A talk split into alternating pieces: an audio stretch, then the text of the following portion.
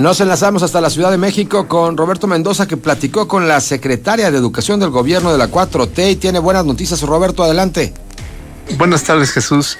Hoy en la Cámara de Diputados celebró el 100 aniversario de la Secretaría de Educación Pública y al terminar la sesión logramos entrevistar a la secretaria de Educación, Delfina Gómez, que nos habló de si se va o no a vacunar a los niños menores de 18 años. A ver, mira, no es de que se esté a favor o en contra, todo va a radicar de acuerdo a lo que digan precisamente nuestros expertos en salud. Ellos son los que pueden tener mayor conocimiento acerca de qué tan importante o tan benéfico es para los chicos.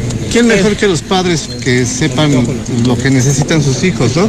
Sí, yo, yo creo que ahí va a depender mucho efectivamente de saber si el pequeñito tiene alguna enfermedad o está en algún riesgo. Eh, ellos podrán saber efectivamente si es... es la tranquilidad de los papás que se vacunen y que no gasten hasta 10 mil pesos por poner un amparo. Si ya de todas maneras ustedes tienen las listas y todo, y ahí están las vacunas, ¿por qué no vacunarlos? Yo creo que estamos, si ustedes recuerdan, eh, se comentaba que en octubre, a finales de octubre se terminaba un proceso y después viene lo, así que lo siguiente, que tiene que concluir ahorita lo que es el proceso de 18 a más y después se hará una evaluación con la finalidad de que, sobre todo, la cuestión del número de vacunas y la asignación de ellas.